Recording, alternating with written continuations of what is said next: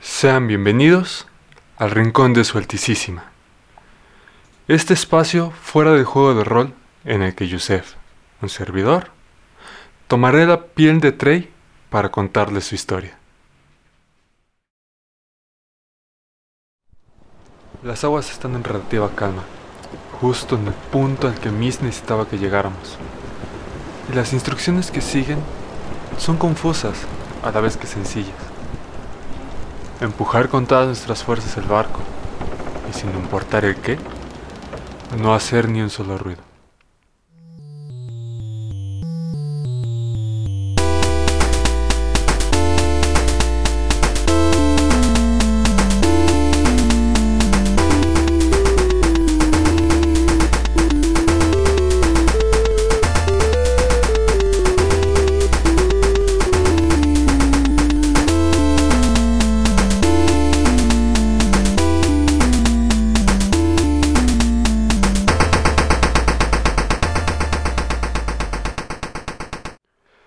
Así que nos repartimos a lo largo de la cubierta. Y una vez todos en cunclillas, volteó hacia la señorita Sasoria, antes de empujar el barco. Con la fuerza nos empezamos a sumergir. La sensación es extraña. No se parece nada a lo que, a lo que esté acostumbrado, ni siquiera a la elevación de las naves voladoras. La luz se va quedando atrás, dando paso a la oscuridad. Los sonidos fuera del barco suenan apagados, como si estuviéramos en una burbuja. No tengo idea de cuánto tiempo llevamos. Y sin esperarlo, unos pasos pesados se escuchan sobre la cubierta. El roce del metal contra la madera mientras se mueve a nuestro alrededor. Su respiración pesada hace que la tensión suba. Y Mainster es el primero en romper el, silencio al recibir un pisotón que le hace gritar de dolor. Rápidamente unos pasos ligeros acallan el grito de Mainster y la cosa bufa justo antes de volver a caminar. Se acerca a mí. Lo siento de frente. No me atrevo a levantar el rostro y solo sigo empujando. Creo que puedo volver a respirar normal, justo cuando escucho los pasos alejándose de mí. Pero el grito de Hikari me recuerda que el peligro no pasa. Siento como el barco empieza a ascender y coincide con la lucha, al menos entre Hikari y la cosa. Es el grito de Mist pidiendo que no dejemos de empujar, lo único que hace que me mantenga en, mi posición. Pero parece que los demás se movieron, porque rápidamente el barco se está poniendo de forma vertical. Y es en este punto en el que me es imposible mantener la postura. Y siento como voy cayendo. Pero justo logro tomar una cuerda para evitar salir del barco. Sin embargo, veo que Hikari no tiene la misma suerte, ni Radan. Ambos se siguen deslizando, sin muchas oportunidades de detenerse. Es Radan el primero que tiene una brillante idea, toma su arco y logra romper su caída al encajarlo en una de las salientes del barco. Hikari intenta desesperadamente usar su bufanda para sostenerse, pero esta se rasga y cede ante el peso. Logro ver cómo la señorita Sasoria se deja caer para poderlo alcanzar y así evitar su caída. Sin embargo, justo cuando la señorita Sasoria toma de la mano a Hikari, el arco de Radan no logra aguantar y él sale despedido. La oscuridad no se ha ido. El barco ya regresó a su posición normal.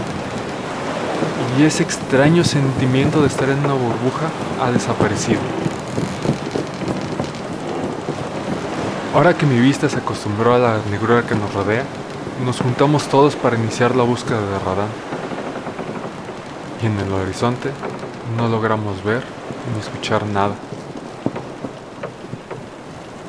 Es ese sonido de algo golpeando el costado lo que nos da esperanza de que Radán esté cerca. Hikari y Zorrak se acercan a ver qué fue lo que golpeó. Veo cómo tiran una cuerda y lo llaman, pero sin, respuesta aparente.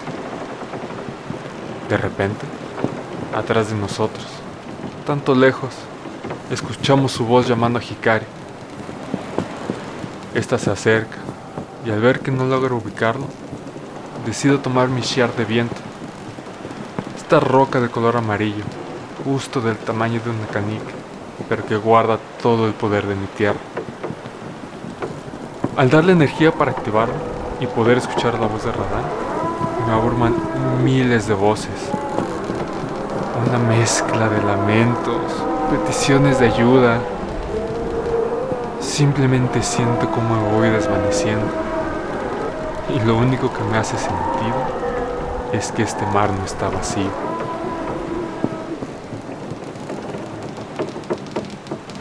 Voy recuperando la conciencia gracias a los sonidos de pelea que alcanzo a escuchar y junto a ellos a Zorrak pidiendo que alguien lo cubra para poder mantener segura la cuerda a la que está atada Hikari. Aún no comprendo qué es lo que está pasando.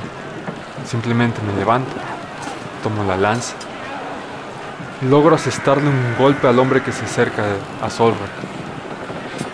Veo cómo se tambalea hacia un lado, pero aún con la fuerza para seguir moviéndose. Tomo la iniciativa y voy a su encuentro. Evito que se acerque a Zorrak, pero es una segunda figura la que logra acertarme un golpe.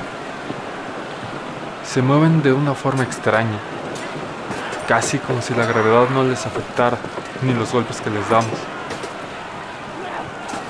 La refriega sigue, los golpes van y vienen, así como Zorra que sigue intentando mantener segura a Hikari.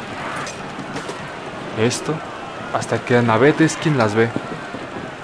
Estas extrañas figuras alargadas, con un leve brillo debajo de ellas y que flotan sobre estos cadáveres, moviéndolos, como si fueran miles marionetas. Gracias a esta nueva información es mucho más sencillo y bastan unos movimientos rápidos de la señorita Sasoria para poder concentrarnos en el rescate de Radán. Por lo visto, también en el de Hikari, quien, según nos cuenta Solrak, se soltó de la cuerda. El tiempo pasa y no hay señales de ninguno de los dos. De repente un tirón nos saca a todos del estupor y logramos observar a lo lejos que quien la jaló es este pelo gris característico de Radán. Empezamos a tirar para ayudarle y que no tenga que nadar él solo de regreso. Pero de repente el peso empieza a aumentar. Radán se sumerge, casi como si lo estuvieran jalando. La fuerza es tal que la cuerda se nos escapa, dejando su marca en nuestras manos. Aún así, no nos rendiremos. Tomamos la cuerda una vez más y es un último esfuerzo, cargando todo el peso del mundo, que podemos lograr subir.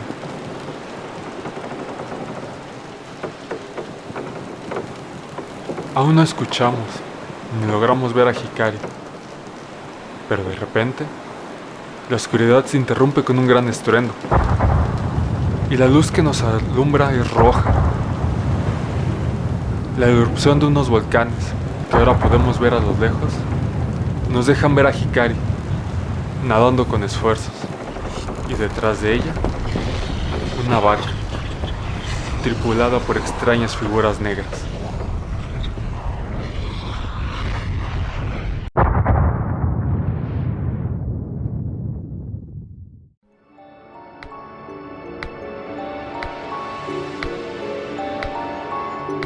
El Rincón de Solticísima es una producción de Sánchez Podcast Producciones, grabado en la Ciudad de México en Kivas Studio. Guión y narración por Yusef Márquez.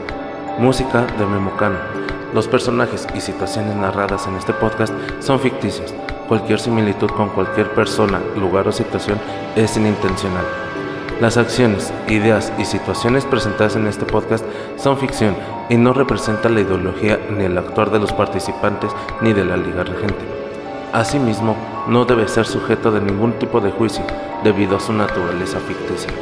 Si desean más información sobre la narrativa presentada en este podcast, visitar nuestra sección de información, donde se tendrán los links directos a las redes oficiales.